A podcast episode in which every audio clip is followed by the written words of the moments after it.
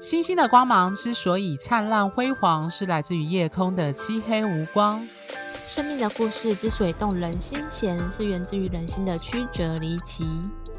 Hello，各位听众，大家好，欢迎收听《哈 Star 星星相惜 Podcast》。我是金木和尚，落母羊座在五宫，海王星二宫，和不会理财的金牛座 Coco 米。我是太阳合轴天底落狮子座，海王星在八宫，靠灵感理财的 Tia。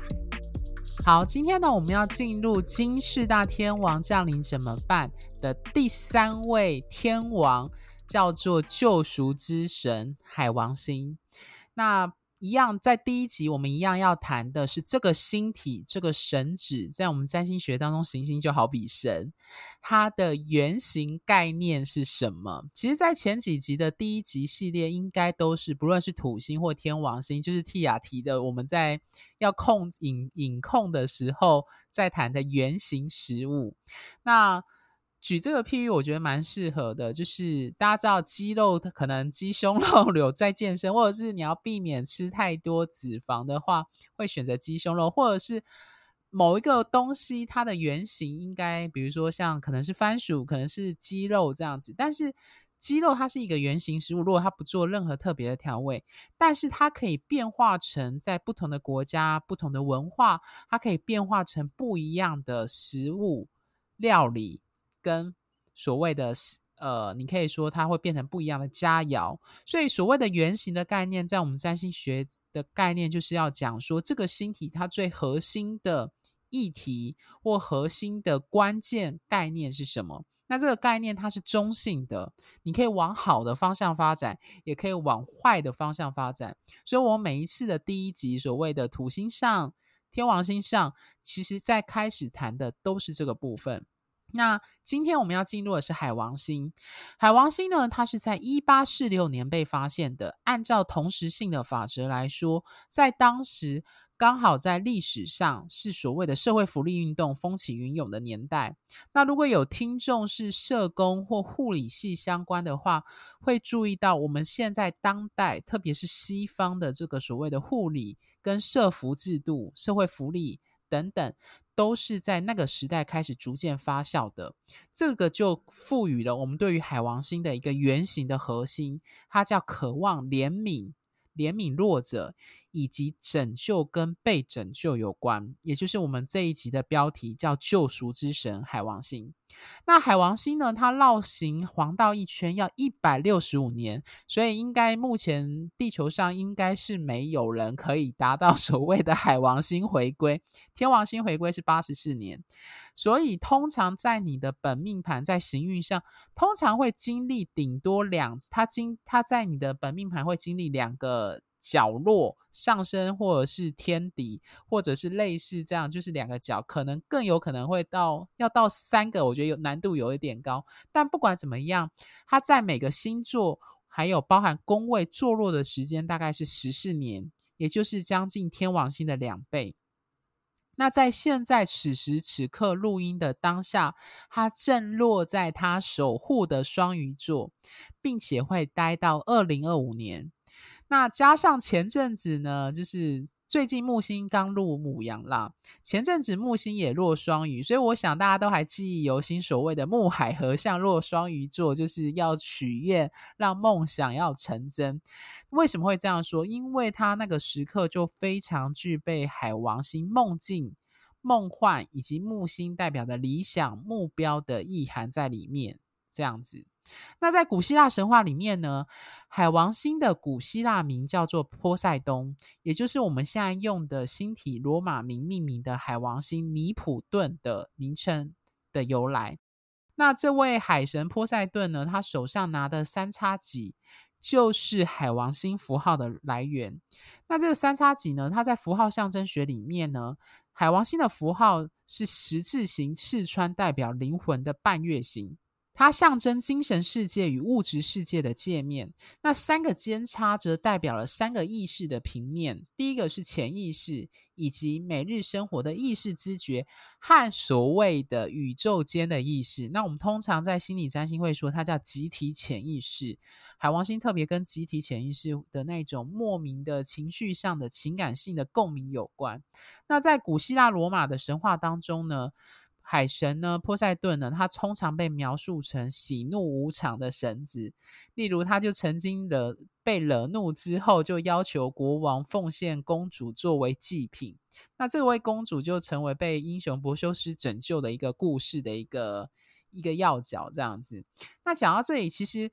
海王星有一个关键字叫奉献跟牺牲，这个关键字也跟海王星有关。那在不少古文明的所谓的航海和水手，我们知道就是要上海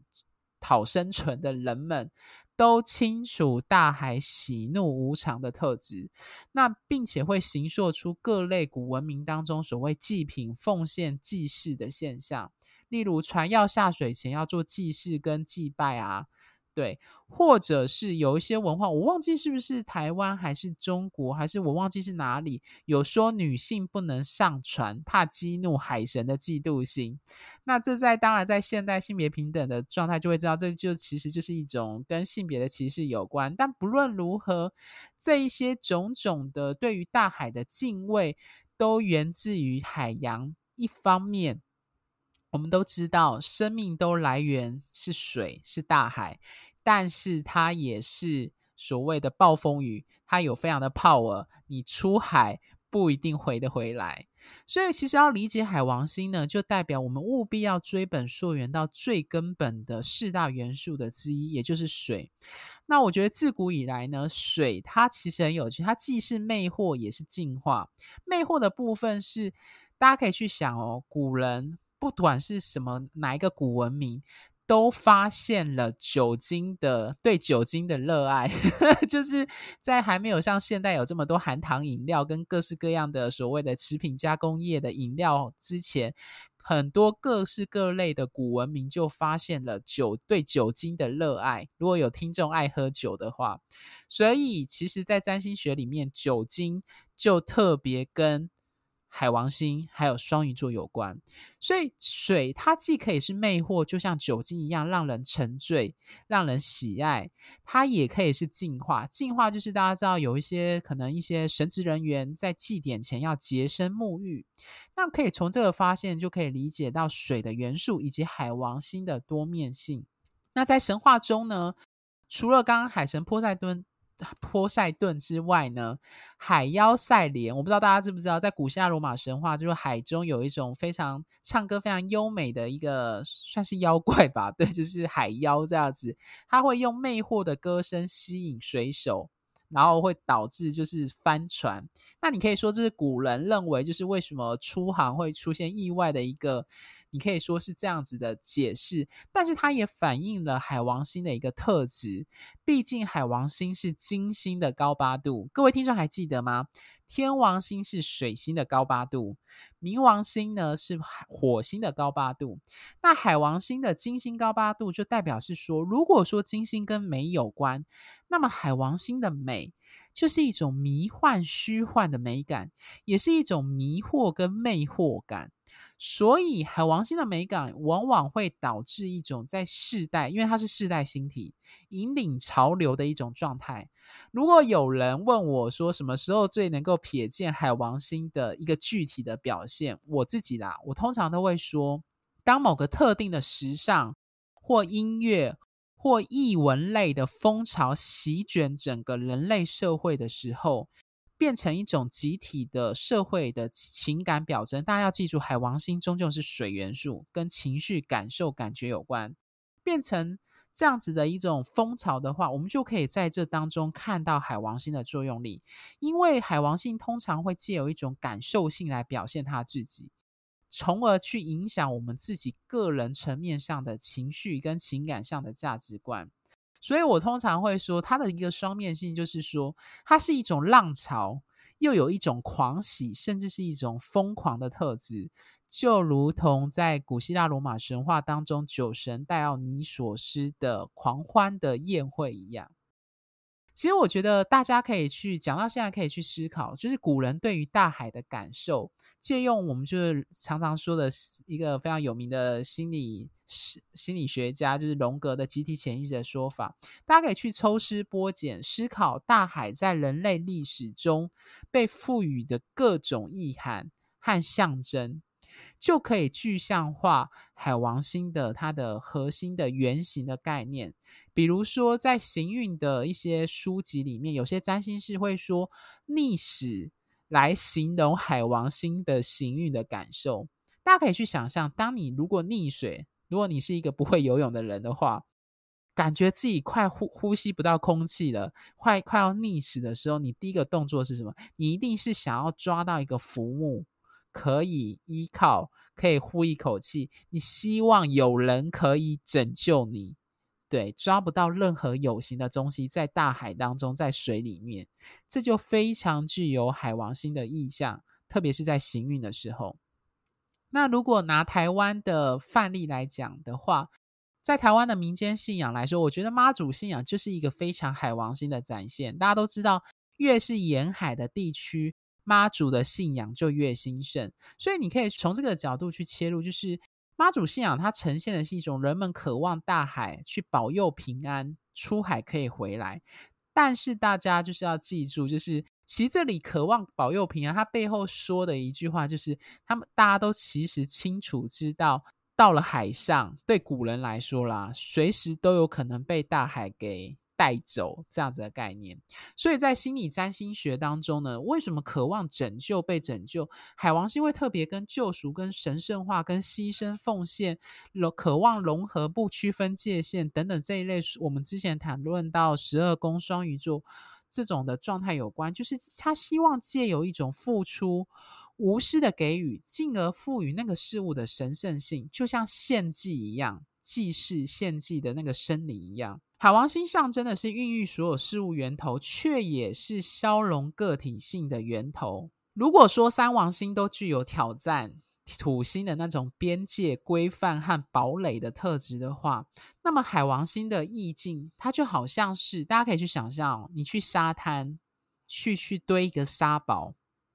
那你会当然你会用尽办法想要把它堆得很具体、很明确，做的很漂亮，越大越好的一个城堡，或一个可能是一个雕像，或一个沙雕这样子。可是海浪会一波一波的冲刷沿岸，它会消融掉这些。界限，我们所谓的边界啊，海边的那个，它会带走海滩上的东西，但看起来你这个，呃，可能做的沙雕，可能最终会消失。但是大家也要记住，海浪也会把某一些东西带走，也会带上来，所以你会到最后，你会觉得好像什么都没有，但却什么都有了，因为都在大海里，因为你知道你拥有的。跟归属的都与大家同在，也就是我们之前说的所谓的十二宫的众生一体的感觉。那在我们占星学当中呢，海王星的一牺牲是一种不计算的付出跟奉献，期许能够将自身奉献给一个更高层次的存在。这也是为什么对我们占星师来说，海王星跟宗教灵性有关的原因。另外一个跟宗教特别有关的星体就是木星，所以木星跟海王星都对宗教特别感兴趣，他们可以为这个主题去讨论。但是，愿大家知道木星同时也守护双鱼座。但是木星毕竟也是射手座的阳性面的守护星，所以它跟海王星最大的不同是在于木星特别跟宗教的那种教义、信念、信仰的理解跟真理的追寻有关。木星笃信宗教的原因，是因为它是基于哲学一种我认为这个世界应该怎么运作，而非一种神性的融合。但是海王星强调的是一种宗教的灵性面和情感面，一种想要超脱自身和神同在的一种期待和祈愿，这样子。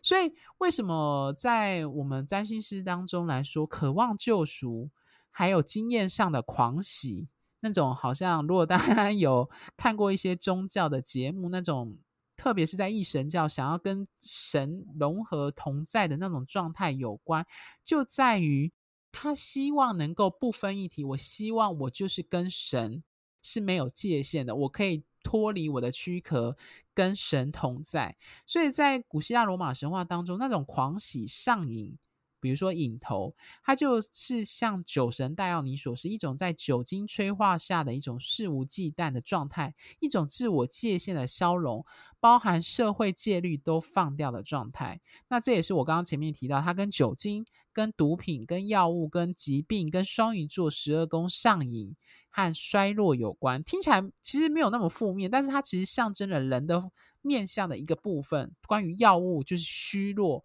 因为虚弱，我们才需要彼此，我们需要有人帮助我们。这个是双鱼座十二宫以及海王星的一个关键字的部分。对，那如果说天王星是跟集体、跟原型的概念有关的话，海王星通常可以说是跟集体性的情感有关，特别是我刚刚提的祭祀与宗教的情感需求。我自己觉得啦。中文当中有一个字，就非常贴切的符合这种情感，那就是祈愿，祈祷的祈跟愿望的愿。你一方面向上天祈求，你一方面也向神子，不论你是信仰什么宗教，去许愿。所以海王星象征的是一种整体融合的内在渴望，它代表的是一种阴性的法则。就像我们前面说的，三王星都是摧毁者。因为在满足集体需求的时候，海王星的法则就是它往往会跟个人的基本情感需求会产生敌对。海王星不像天王星带来一种打破框架造成的混乱，因为海王星是用一种被动的方式、无能、衰弱的方式去抗拒土星的疆界跟规范，以达成目的。我不知道各位听众有没有遇过，有一些呃，在探讨关系的时候会说，有一些人会用示弱的方式去掌控掌控对方，这就是对我们占星师来说，嗯，这个可能就是一个海王星、双鱼座或十二宫主题有相呼应的这样子的部分。对，那正面的呃，就像我们常说一体两面，海王星的正面特质特别跟同理心有关，毕竟你要能够。消融你跟他的界限，你才能够去理解、同理对方的感受。它跟慈悲也有关，以及一种无条件的付出跟关爱，一种我不求回报，我只为了帮助你，为了拯救你这样子。它也强调一种共感跟众生一体的连接感。还有我们刚刚前面提的，它特别跟艺术、艺文有关。对，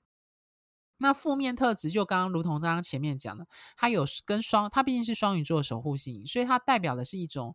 你渴望理想跟梦境，它某方面也反映了你可能在逃避或上瘾的特质。就像有一句话是这样说的：“当海潮退去，就知道谁没穿裤子。”所以我觉得这其实它就是，这是我有一个朋友的案例，就有点类似这样状况，就是他就会提到说，当你把梦境刻画的过度美好，他讲的是爱情啊，你把对方看得过度美好，认为对方什么样都比你好，非常的棒，完全是你的理想情人的时候，这时候你就要注意了，很可能就是海王星的主题在影响你，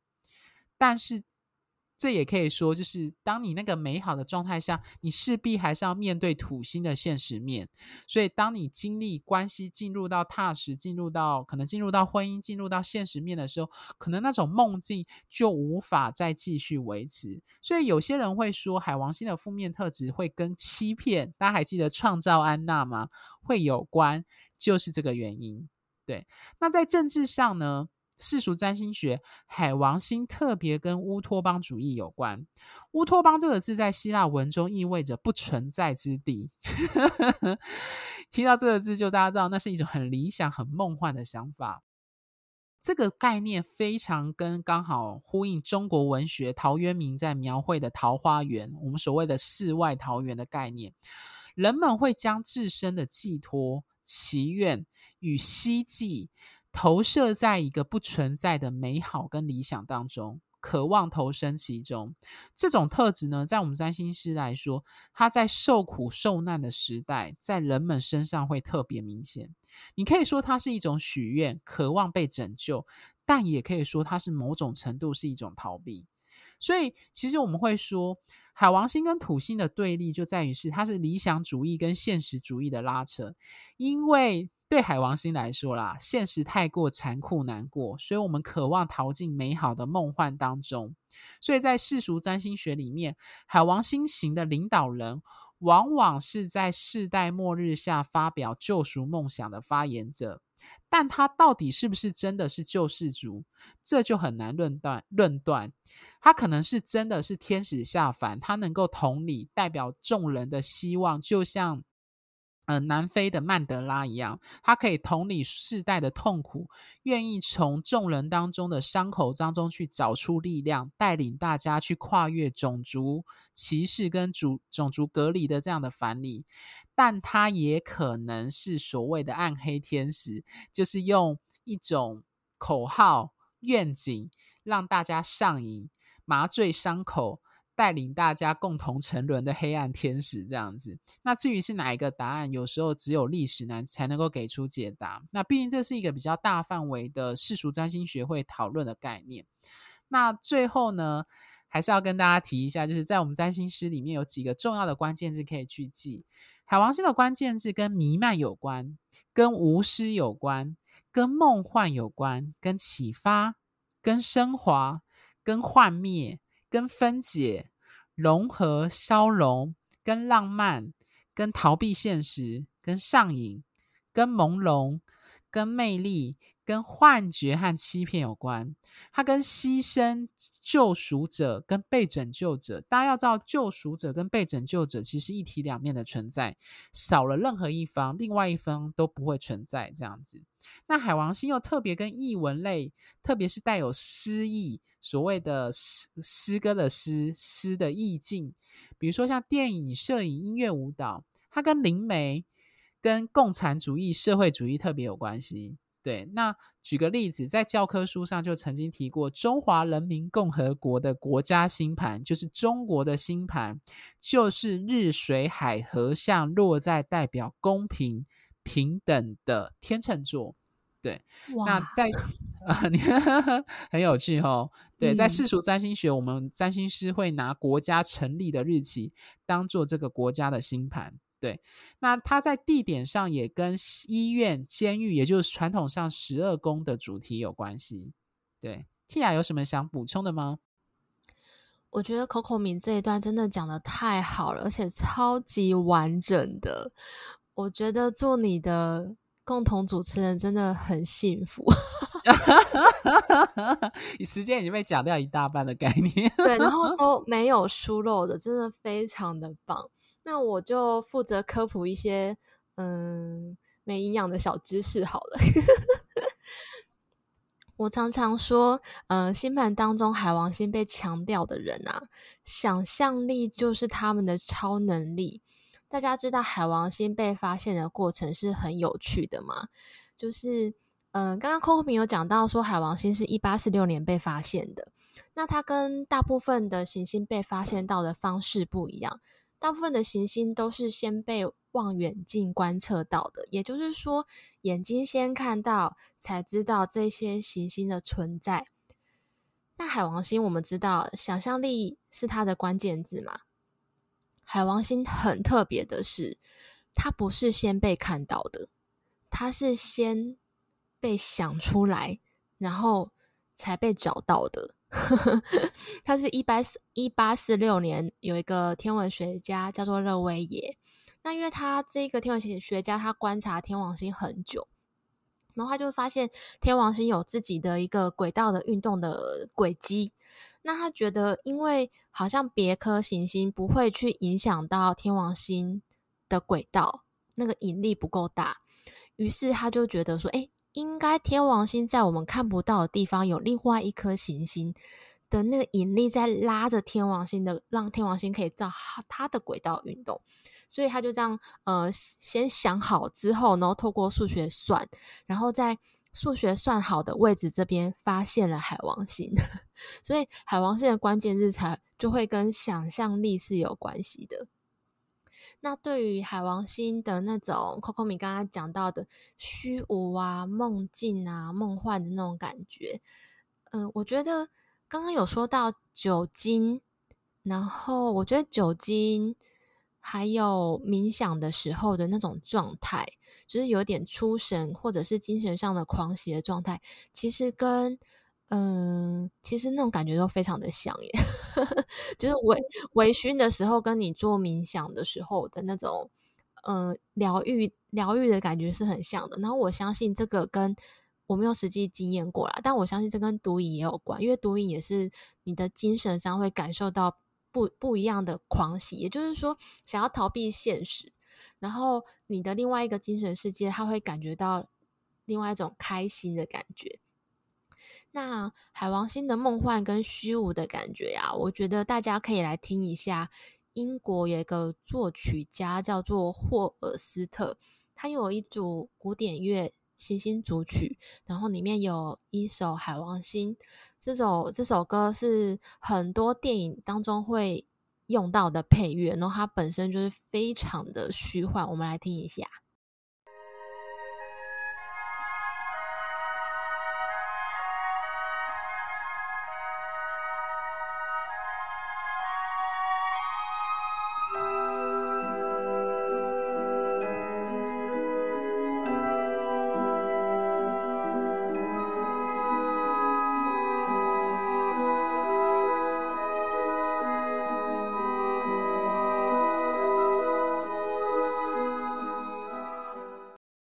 大家有听到那种很虚幻，然后很空灵，然后很虚无缥缈的感觉嘛？嗯，我就是这样很虚幻的混了二十秒。好，那呃，除了我们刚刚 Coco Coco 米讲了非常非常多跟海王星有关的关系外，我想再补充一个，就是海王星它跟神经系统非常的有关系哦。通常我们在海王星的行运的时候，其实最怕最怕遇到就是神经系统方面的问题。我每次只要个案他来的时候，然后他是有遇到可能神经系统方面的，可能颜面神经失调啊，或者是说有嗯，诶，我有点想不起来了，失眠失眠的症状，很多时候都是跟海王星的行运有关系。海王星它跟神经系统。我们的自主神经，然后交感、副交感这些都非常有关系。以前的精神科，就是那个身，现在应该叫身心科啦。他们在处理精神疾病的时候啊，一开始用的是心理学派的智商的技巧，就是 Coco 明应该非常熟，就是荣格啊，他们那些学派，因为心理学派非常非常历史非常的久远。然后呢，这开这以。慢慢演进到可能中期的时候，大家觉得这太慢了。然后那个时候，就是西方世界开始西药开始崛起，就出现了药物学派。于是，在处理精神病患者的这个过程，就改成开药给患者吃。然后医生发现，哇，这些精神病患速度好的实在是太快了。然后呢，呃，就开始狂开药。就是心理智商的这一块就变得比较少使用，结果后来他们发现久了之后，这些长期服药的患者有那种认知麻痹的情形，所以验证了说长期使用药物它反而不好。然后呢，再到后期就出现了脑神经科学这一个派系，这派系是这样子的，很多人可能跟我有过一样的经验。我们有时候在听个案的经验分享的时候，也常常听到这个，就是说，我都知道我有童年阴影，然后也知道我有创伤了，然后也知道说我不应该这么没有安全感，但是我就算头脑知道，我还是会害怕，还是会恐惧，还是会觉得没有安全感。然后重点是，大家都共同讲到一句话，就是我对我与我的情绪是无能为力的。那现代的那个科学神经科学家就说，这些为什么会这样子？因为理论上，我们透过心理学派的咨商，应该都知道为什么我们会，我们可能是因为童年的阴影啊、创伤啊这一些，所以会变得说有情绪的产生。然后，但是我都知道为什么我还是没有办法去控制自己的情绪。那脑神经学家就说，这是因为过去的创伤，它留存在我们的神经系统里面。然后呢，所以我要介绍的这一个，嗯、神经科学家，他叫做保罗·麦克连。他是一个非常海王星的人吼，他有双鱼座的星群，然后他星盘当中的海王星跟月亮、金星、火星、木星都有相位，这样子就非常海王星。那他呢？他就是一个对于用怎么样用情绪、情感与神经系统的连接来疗愈一个人的精神疾病这方面的大师。他就是提出了一个三脑一体的理论。嗯，这部分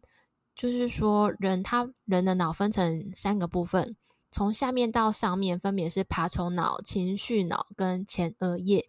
那越下面部分就越原始，比如说爬虫脑，它处理的就是我们的心跳啊、呼吸这种，我们不用去命令身体说，哎、你个心脏给我跳，这种、有点像维生系统这种东西。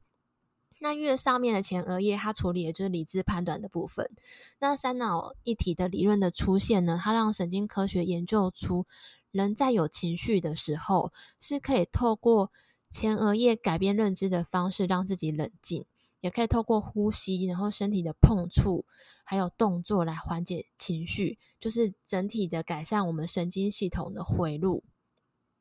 那所以说，他这个嗯，脑神经科学家这个保罗麦可怜，他的星盘当中，他就有非常多的海王星、月亮、火星的这种重复不断出现的暗示。然后他还有一颗象征医师、医疗的凯龙星，也是在双鱼座。所以在对于情绪还有情感神经系统这方面的连接，来治疗一个人的精神层面，他是个大师。那我会特别想要透过海王星来分享这个，就是因为我自己其实也有嗯、呃、经历过，就是可能嗯、前面的心理智商的这一派，那我真正从情感情感的创伤当中好起来，是透过神经科学的这个方法。如果大家有兴趣的话，可以去看。心灵的伤，身体会记住这本书，因为这个有时候我如果要在解盘的时候，嗯，告诉大家怎么样真正从情感创伤或者是过去的创伤走出来，要说好久好久，所以只好透过海王星这一集 来告诉大家这样子。Coco 米呢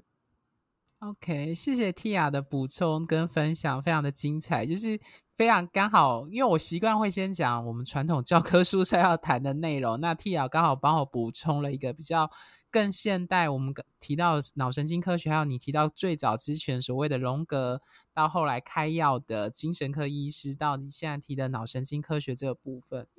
那其实我觉得，我其实想要补充的是关于海王星的上瘾。其实我们刚刚有反复提到上瘾这个概念，就是不管它是跟毒品，其实归根究底，你会动对一个东西上瘾，不论是什么东西，是食物、是药品、是毒品，还是某一种东西有一种上瘾的瘾头的症状，其实对我们占星师来说，它代表你可能在逃避某些东西。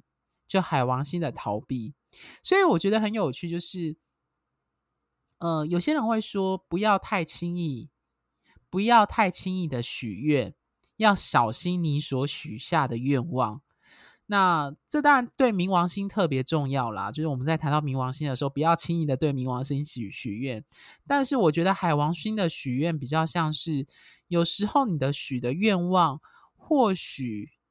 你是希望别人拯救你。你希望能够摆脱这个状态，但其实真正能拯救你自己的，可能是你自己这样子。所以，我觉得在这一集的最后，呃，我想要送给大家的一句话就是：其实海王星简单来说，它有点像是我们对于伊甸园，对西方来说，乌托邦，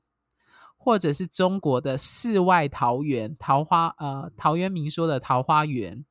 或者是香格里拉的追寻跟渴望。这个渴望，它其实会渗透，并让我们的自我疆界充满漏洞，就是土星的法则，就是因为我们太渴望要获得一个更美、更理想的状态。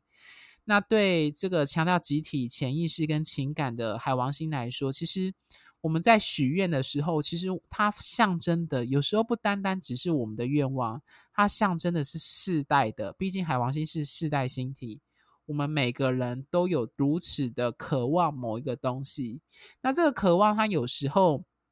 真的可以触动世界潮流的变化，可能是对弱势者、对边缘者、被受到不公平对待的一个平权、一个拯救，但有些时候它也会让我们迷失了方向。所以其实，呃，我会觉得海王星的愿望，它有时候它没有办法那么的轻易，有时候太过理想、太过目标，但是它又是如如此的让人的有一种魅惑感，那种感觉、感受。看起来是虚幻，却又如此的真实，因为那个魅惑感非常的强烈。那我相信，在下一集当中，回到各位的，包含我们自己本身的本命盘，可以看到海王星如何在我们自己的命盘当中去显现它的这个力量。好，那最后呢，心星相惜有提供数种专业占星咨询服务。从如同个人占星身份证最重要也最基础的个人本命盘的完整分析讲解，深入探讨双人关系合盘与互动与性格适合度的关系合盘，那探讨年度运势与一年中重要日期与年度主主题的流年推运，